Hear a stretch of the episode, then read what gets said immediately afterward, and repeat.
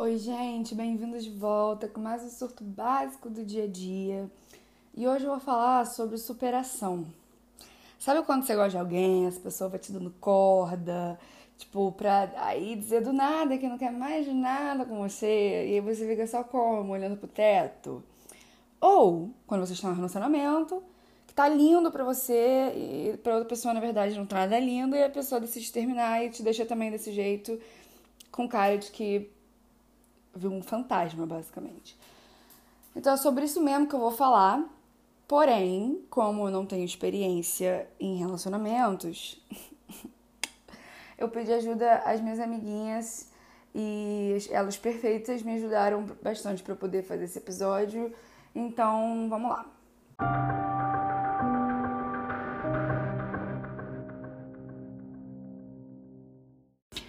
Eu pedi para vocês me mandarem na caixinha de pergunta o que, que vocês fazem para superar alguém ou qual é, na sua opinião, a melhor forma de fazer isso. Eu não vou falar o nome de ninguém, ok? Porque não vou expor. E eu vou ler aqui. Por isso que se vocês ouvirem um papel, barulho de papel é porque eu vou ler aqui, porque, óbvio, não consegui. Enfim. Tá. É, eu acho que eu vou falar um pouco como que eu faço para superar alguém, ou tentar, né? Antes de pular pro que vocês me mandaram. No meu caso, gente, eu não faço absolutamente nada. Na verdade, eu não fazia nada. Assim, eu tenho uma dificuldade muito grande em bloquear as pessoas, eu, tipo, dar um follow e, em rede social e tal, porque eu tenho, eu tenho muito. Não sei, eu, eu fico, acho que na esperança de que a pessoa ainda vai querer falar comigo, então eu fico meio frouxa, basicamente, né? E assim, eu paro de falar com essa pessoa, eu só continuo vendo stories, eu continuo curtindo foto, vendo tweets, curtindo tweets, interagindo com a pessoa no Twitter. Mas assim, não adianta muita coisa, porque só faz mal para mim. E aí, é, pela primeira vez, para vocês terem uma noção, eu já gostei de muita gente. Quem me conhece sabe que eu já gostei de muita gente. Eu já tive, tipo, vários crushes e etc. E pela primeira vez em toda a minha vida, eu consegui é, dar um follow em uma pessoa que eu estava quase me relacionando, mas essa pessoa fez o quê? Terminou, terminou não. Porque a gente nem chegou a ter nada, mas tipo assim, terminou do nada. E eu achava que tava tudo bem e simplesmente não tava, então tipo, me fudi. Então, pela primeira vez eu consegui tirar essa pessoa do meu ciclo, assim, eu apeguei contato, apeguei conversa, é, dei um follow no Instagram, dei um follow no Twitter, e eu acho que essa pessoa não percebeu até hoje porque ele continua me seguindo em todas as redes sociais. Então, enfim. então, assim, pela primeira vez eu consegui fazer isso. E quando eu não consigo fazer isso, que eu acho que a partir de agora eu vou conseguir mais, não sei, talvez eu ainda tenha um pouco de dificuldade. Eu sempre tento jogar pela da arte, assim, eu escrevo. Eu escrevo poesia, né? Eu sou, eu sou frouxa, eu escrevo, eu escrevo poesia. Então, assim, qualquer coisa, assim, que eu desabafe ou tal, eu tento jogar pro lado de montar minhas playlists, ou escrever só o que eu tô sentindo, ou jogar pra uma poesia que nunca vai ser postada. Só que assim, não sigam muito o que eu falo, porque eu não sou muito sensata, mas tem gente sensata aqui, entendeu? É, eu vou começar com um texto que uma amiga minha me mandou, que agora eu não lembro quem foi, porque eu não escrevi quem foi. Ah, não, lembrei quem foi. uma amiga minha me mandou esse texto que eu achei muito bonito. E eu achei, eu acho que, tipo assim, é o, é o ideal, assim, na verdade. Que, porque por isso que eu botei em primeiro, porque eu acho que é o mais importante enfim, vou ler. Ela disse assim: Acho que desconstruir aos poucos as visões que você criou acerca da pessoa é o melhor a se fazer. Muita gente fala: Ah, perdi o amor da minha vida. E essa denominação de amor da minha vida dá um poder a outro que ele não tem. Ninguém tem um papel.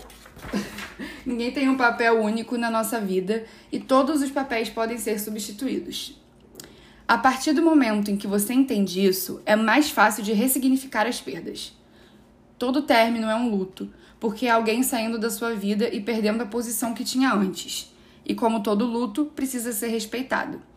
Acho que é isso: ressignificação e respeito ao tempo. E é aquilo também de focar mais em você, porque quanto mais você faz as coisas que você gosta, mais você entende o seu valor para você mesmo. Gente, isso aqui isso aqui é tudo. Esse negócio de você, você ressignificar a pessoa. Tipo, ressignificar essa coisa, tipo, ai, perdi o amor da minha vida, não sei o quê. Gente, Isso é tudo, tudo, porque você tá dando poder pra pessoa. Foi o que ela falou, tipo, e essa minha amiga passou por um término muito difícil. Então, tipo assim, você você dá esse poder pra pessoa que ela não tem esse poder sobre você, ela não pode ter esse poder sobre você. Então é simplesmente isso, sabe? É simplesmente você desconstruir, tipo, dar o seu tempo, foi o que eu falei no outro episódio de sofrer, tipo, cara, dá o seu tempo para você sofrer essa perda, para você sofrer esse luto, dá, tipo, você tem a pessoa todos os dias na sua vida e do nada você não tem mais, sabe?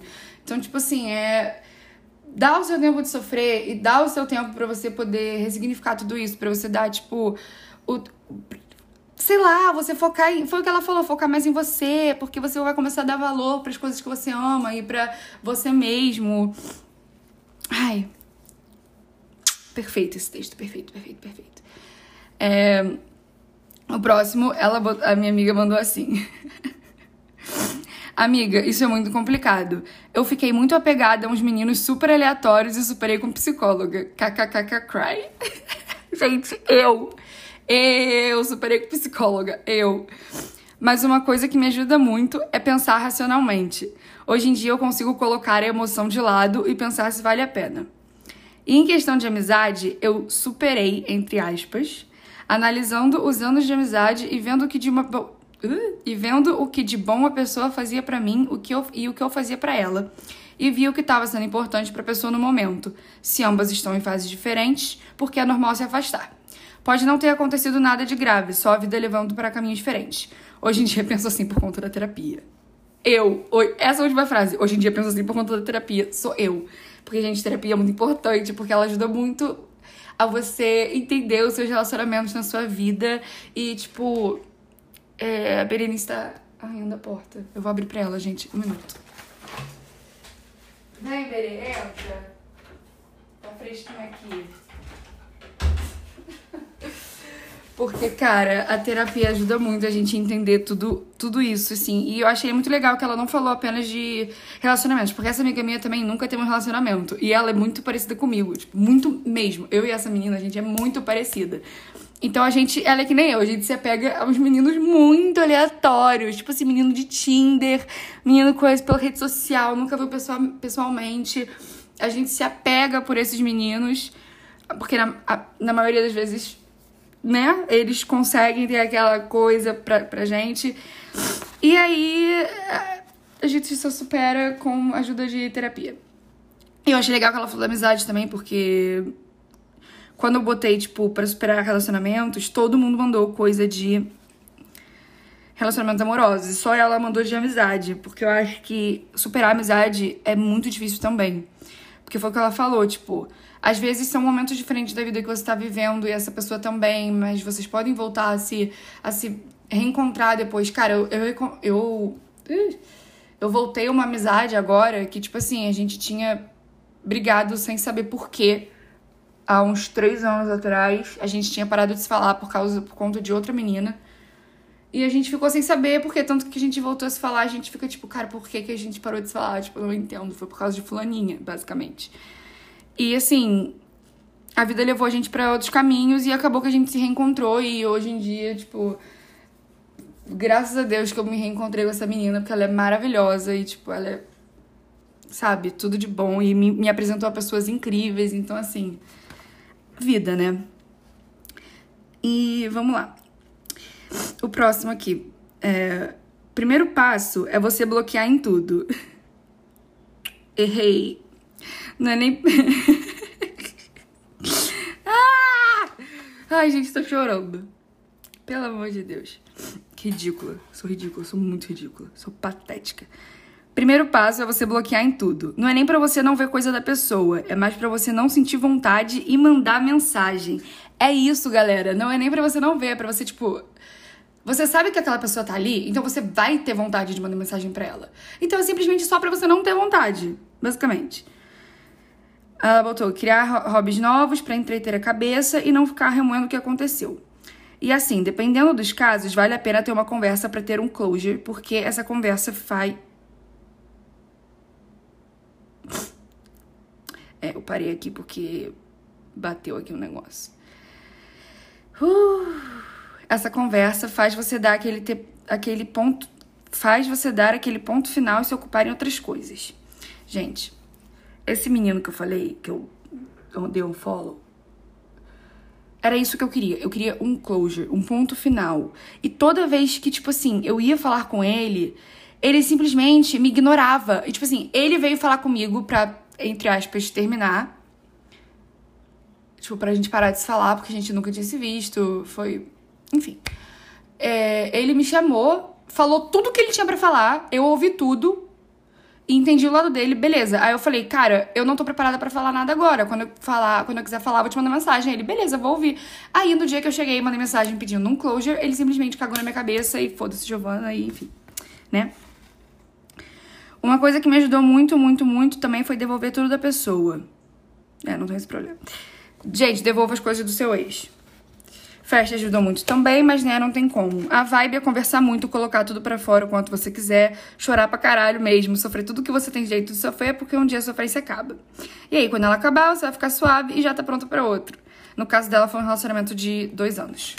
Amoroso. E é isso, gente. Devolvam as coisas dos seus ex. Próximo. Gente, vocês, vocês. Quanto tempo tem isso? 10 minutos? Eu acho que eu vou ler mas. Eu vou ler mais um só. Porque.